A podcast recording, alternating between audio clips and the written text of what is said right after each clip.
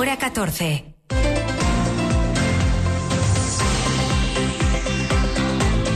Lo que pasa. Lo que importa en Asturias. Pablo Canga. Buenas tardes. En la historia reciente del Valle del Nalón, el capítulo dedicado a la tragedia tiene una entrada casi monográfica dedicada a la que todo el mundo conocía en esta comarca como la carretera de los túneles, los túneles de Riaño, una vía peligrosísima con decenas de accidentes en su haber, muchos de ellos con víctimas mortales. El remedio a esa verdadera sangría fue el desdoblamiento de la carretera AS-117. Años después de ese desdoblamiento, el escenario de la tragedia se ha desplazado unos kilómetros, pero en esta misma carretera al tramo que ahora se conoce como el Corredor del Nalón y en el que solo el año pasado murieron cuatro personas y que ayer se cobró otras dos víctimas mortales en un accidente de tráfico que dejó además tres personas más heridas de gravedad. Los expertos dicen que prolongar el desdoblamiento, que fue la solución en la carretera de los túneles, es inasumible por su elevado coste, pero la realidad obliga a tomar alguna medida y el gobierno del Principado ha tardado menos de 24 horas en proponer las primeras que ahora habrá de acordar con la DGT. Lo que vamos a hacer es hacer un planteamiento a la demarcación de tráfico, como es la instalación de radares fijos o radares de tramo, reducción de la velocidad, pero también el poder eh, colocar instalaciones que sean disuasorias de algunas de las actuaciones de mayor riesgo.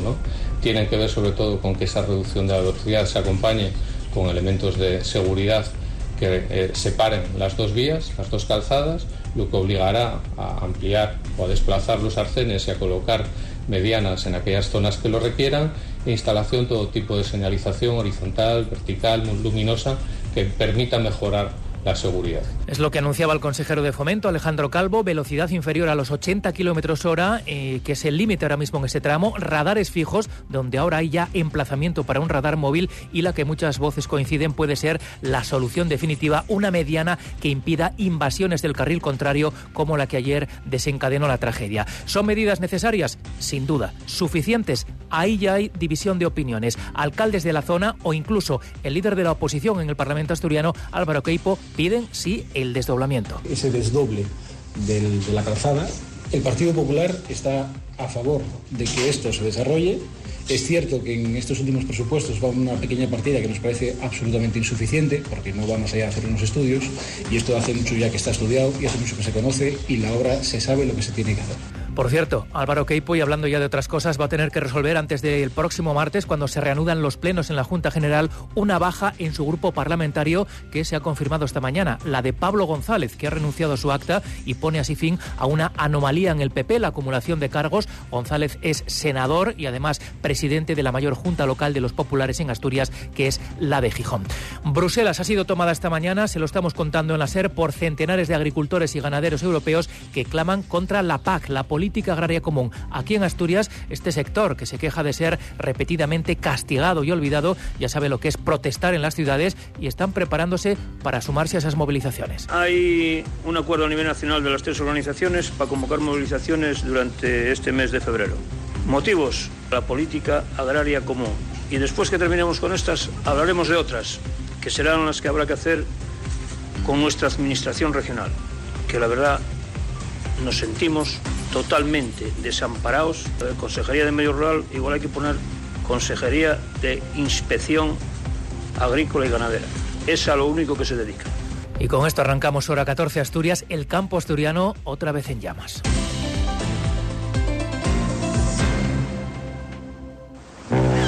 Del crucero en azul marino. Ahora el mejor precio con hasta 10% de descuento. Resérvalo por solo 50 euros y sin gastos de cancelación. Y además, niños gratis. Reserva hasta el 28 de febrero en agencias Viajes Eroski o Azul Marino. Y este mes, pon rumbo a tu crucero soñado. Hora 14. Asturias.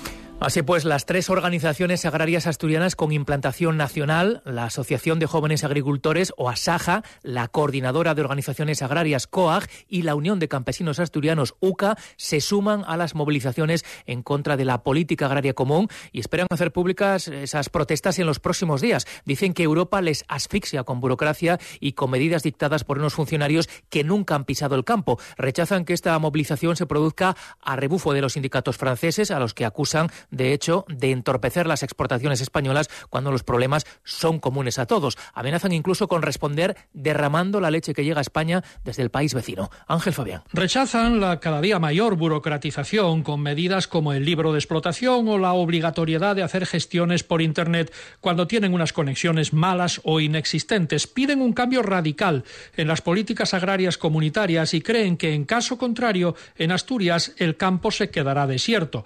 Rechazan las movilizaciones francesas que sitúan las producciones españolas como sus enemigas cuando existe una regulación común para toda la Unión Europea. Incluso amenazan con responder a sus colegas franceses con la misma moneda. Escuchen a Ramón Artime de Asaja, Mercedes Cruzado de COAG y José Ramón García Pachón de UCA.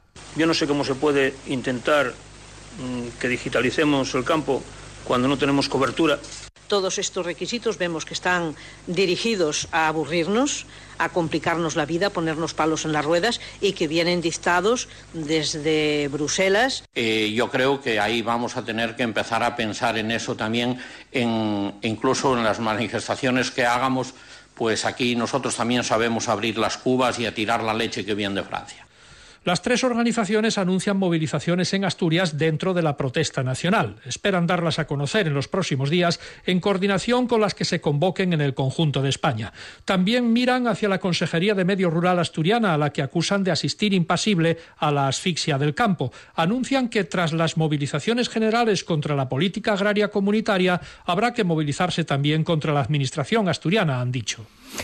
Otro colectivo del que le hablamos ahora, que no tiene rebaños, pero si nos permiten la broma, pastorea niños, en este caso, son los docentes, los profesores de la enseñanza pública, que también están por las movilizaciones. La posible convocatoria de una huelga general en la educación asturiana está hoy un poco más cerca, al menos si tenemos en cuenta el profundo malestar que han expresado esta misma mañana los sindicatos de la Junta de Personal Docente que se quejan de la pasividad de la consejería que dirige Lidia Espina ante las mejoras laborales que llevan tiempo reclamando las mismas peticiones que les han llevado este mediodía ya ante el Instituto de Secundaria de la Hería en Oviedo, donde han continuado con esa campaña de concentraciones semanales con las que le piden al Principado que atienda sus demandas. Silvia Rúa. La concentración del Instituto de la Hería en Oviedo es la segunda que realizan, pero no será la última y puede que sean el preludio a una huelga general que no descartan en absoluto. Los docentes están molestos por la falta de avances, dicen, en las negociaciones con la Consejería, a la que piden un nuevo acuerdo de plantillas equipadas equiparar salarialmente al profesorado con el de otras comunidades, una reducción de su carga burocrática y de la jornada lectiva para los mayores de 55 años. Mejoras que incluyen también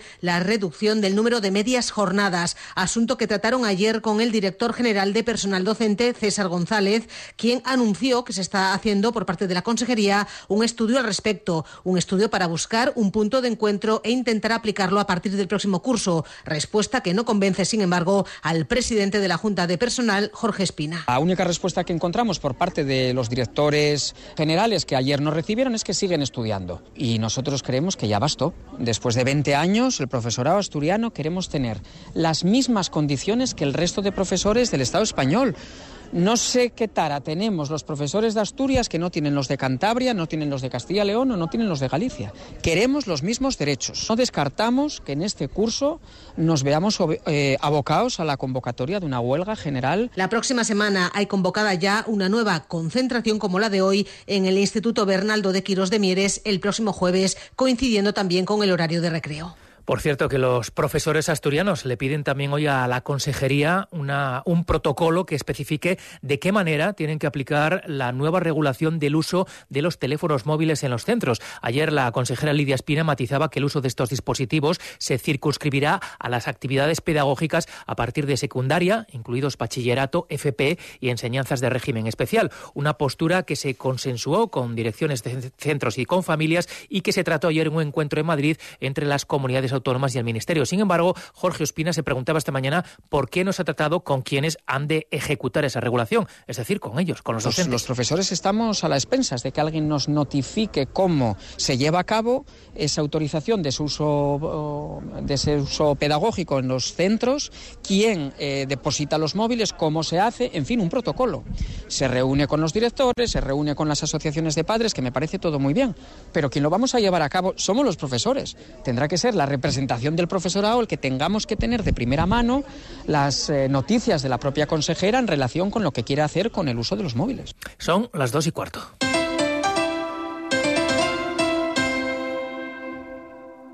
Cadena Ser. Gijón. Te compra tu coche, te compra tu carro, te compra tu buga. Te compra tu furgo, te compra tu moto, te compra tu auto, caravan. ¿Te han hecho una oferta? La mejoramos. Has oído bien. Mejor precio garantizado y compromiso de pago en 24 horas. Ven a vernos. Solo cuando escuchas otras voces puedes tener una verdadera opinión. Hora 25. Más puntos de vista, más voces, más plural. De lunes a viernes con Aymar Bretos. Cadena Ser. Ser Gijón.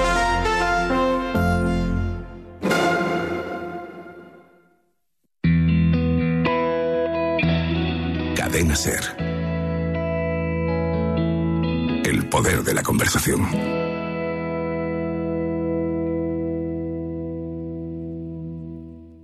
Hora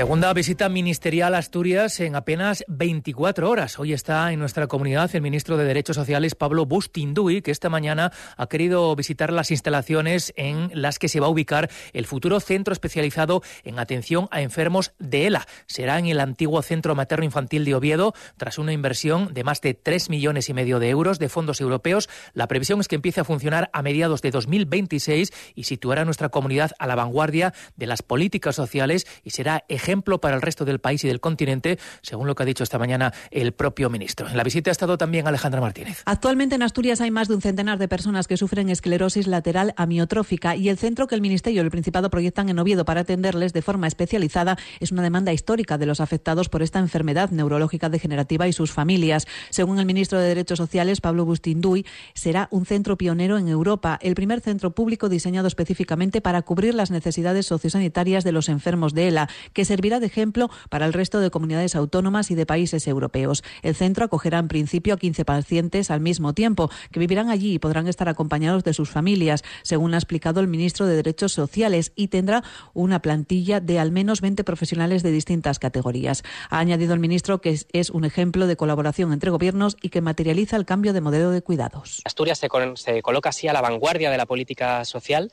Esto forma parte de, como decía, de ese cambio de modelo de cuidados que apuesta por una escala humana, que apuesta por modelos de convivencia para los pacientes eh, y por tanto se aleja del modelo institucional de macroresidencias y busca generar las condiciones más parecidas a un hogar posibles para, para los pacientes en este caso. Así que está previsto que sea un número reducido de plazas y que la atención sea personalizada durante 24 horas y, como decía, poniendo en el centro las necesidades de cada uno de los pacientes. Se espera que el centro ELA esté en pleno funcionamiento a mediados de 2026, sino antes, y para ello se invertirán 3,7 millones de euros. El ministro se ha reunido previamente a esta visita con la consejera de Derechos Sociales, Melania Álvarez. A ella le ha ratificado el compromiso de aumentar en un 50% la aportación del Estado a la ley de dependencia lo largo de la presente legislatura. Ese aumento está cifrado en, en, alcanzar una cota de financiación del 50% al final de la legislatura. Por tanto, el objetivo concreto dependerá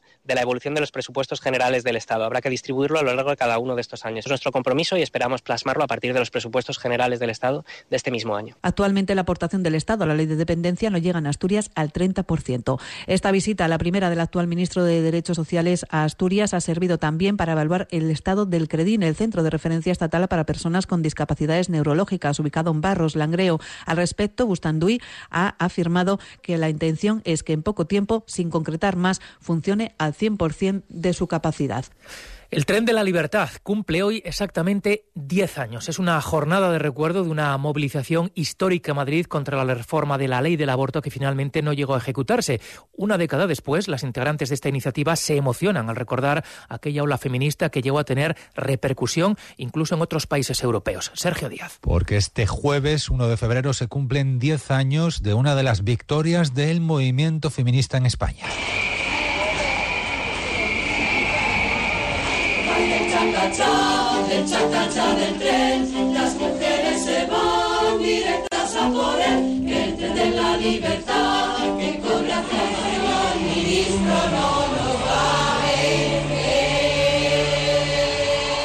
Todo comenzó en una comida entre amigas que acabaron promoviendo el tren de la libertad, la iniciativa impulsada por la tertulia feminista Les Comadres y la Asociación Mujeres por la Igualdad de Barredos en La Viana contra la reforma de la ley del aborto de 2014. Con todos los recuerdos a flor de piel y diciendo, pero ¿cómo es posible? ¿Cómo es posible que hubiera tantísima gente allí?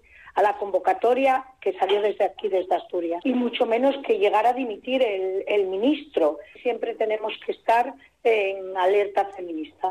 Siempre. Pues recordaban estos micrófonos Begoña Piñero una manifestación para impedir que el entonces ministro Ruiz Gallardón redujera las posibilidades de ejercer la interrupción voluntaria del embarazo, lucha que recoge un libro que va por su tercera edición con testimonios en primera persona de las protagonistas que llegaron a congregar en Madrid a un millón de personas.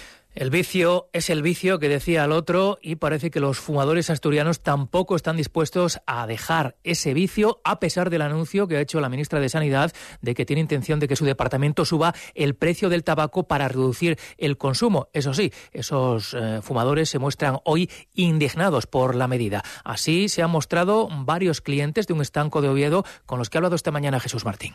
Se anuncia como una de las medidas principales del plan antitabaquismo que está preparando la ministra Mónica García, quien considera que el tabaco es demasiado barato en España y que quizás una subida de precios conseguiría que se fumase menos. Y quizás que el Estado recaudase más, porque la elevación del precio sería a través de una subida de impuestos que en la actualidad ya suponen más del 80% del precio de la cajetilla. Según los expertos, subir el precio del tabaco es una de las herramientas más efectivas a la hora de reducir su consumo. Entre los fumadores la posición está dividida. Algunos creen que una subida tan importante les invitaría a dejarlo. Otros que se arreglarían para seguir manteniendo el mismo nivel del vicio. Algunos piden ayudas a la Administración para poder dejarlo, coincidiendo en que el consumo es malo. Tendremos que dejar de fumar, mm, porque pagar el doble por un paquete de tabaco me parece excesivo nada, dejar de fumar. Lo mismo. Habrá que dejar de fumar. Correcto, me parece muy bien. Yo, yo no, personalmente, pero sí, me parece una medida acertada para los jóvenes, para que dejen de fumar tanto. Pero ya los mayores ya a mí me da igual. Yo creo que no. Yo no creo que subiendo el precio se consiga se consiga nada, porque está subiendo ya lleva subiendo ya poco a poco mucho y, los que tenemos el vicio seguimos fumando. Me lo plantearía muy seriamente, sí, muy seriamente. Porque 10 o 15 euros la cajetilla, a ver qué economía lo aguanta. No sube todo. Deja uno de ver, deja uno de la luz, de no tener calefacción que yo como fumador que soy, ojalá prohibieran el tabaco. España es uno de los países donde más barato es el precio del tabaco, pues si el precio medio de la cajetilla en nuestro país está en torno a los 5 euros, en Francia es casi el doble y en algunos países de la Commonwealth llega a alcanzar el triple. Prohibir fumar en las terrazas es otra de las medidas propuestas junto a la práctica equiparación en cuanto a las restricciones del tabaco al uso de los vapeadores. Cuatro días después de la clausura de Fitur, el Gobierno del Principado ha publicado esta mañana las cifras ya cerradas del año turístico y se confirma que 2023 fue de récord. Especial satisfacción ha causado el crecimiento de visitantes en temporada baja y la cifra de viajeros extranjeros que se dispara. Ya suponen el 22% del total después de crecer más de 35 puntos en un año. Son datos del Instituto Nacional de Estadística que también dice que 2023 terminó con más de 2.700.000 visitantes en Asturias y 6.600.000 pernoctaciones. La viceconsejera de Turismo, Lara Martínez, lanzada, ya dice que 2024 va a ser aún mejor.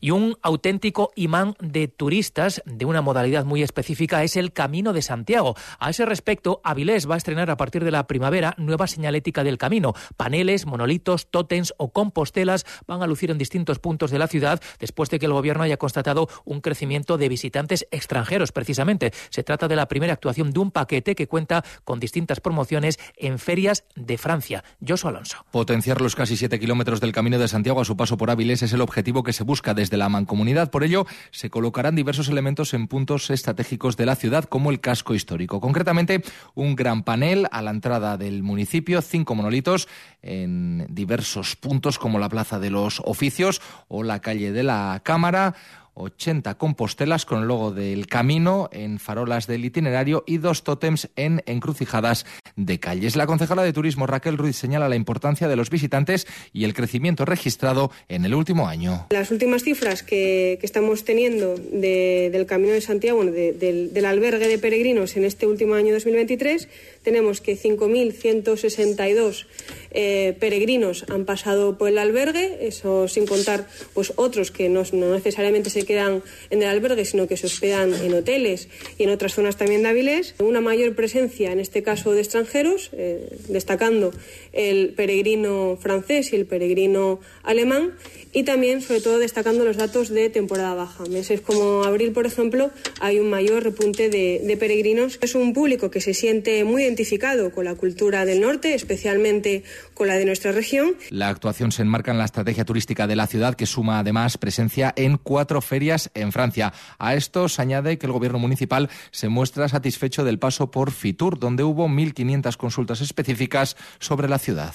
Y de la cultura, la maquinaria de FETEN, la Feria de Artes Escénicas para Niños, ya está en marcha con cifras realmente importantes. Este año vamos a ver 11 estrenos absolutos ante los 700 profesionales acreditados y, como no, el público local. Begoña Natal. La 33 edición de la Feria Europea de las Artes Escénicas para Niños y Niñas arranca el próximo 25 de febrero. La hará precedida de la tradicional preferia del sábado anterior con hasta tres espectáculos, uno de ellos en el Teatro Jovellanos. Así se da doble oportunidad para ver a los Pfeiffer de la Troupe Malabou, encargados de inaugurar oficialmente al día siguiente. Se han programado 200 funciones en hasta 26 espacios escénicos de Gijón y Doya Ruiz de Lara, la directora artística de FETEN, da pistas sobre lo que podremos ver. Asegura que son las compañías que realizan teatro para la infancia quienes más se arriesgan en cuanto a formatos y temáticas. Eso es una característica que tienen las compañías del teatro para familias, que son tremendamente arriesgados y que apuestan por propuestas de valor, de gran valor. No, no se conforman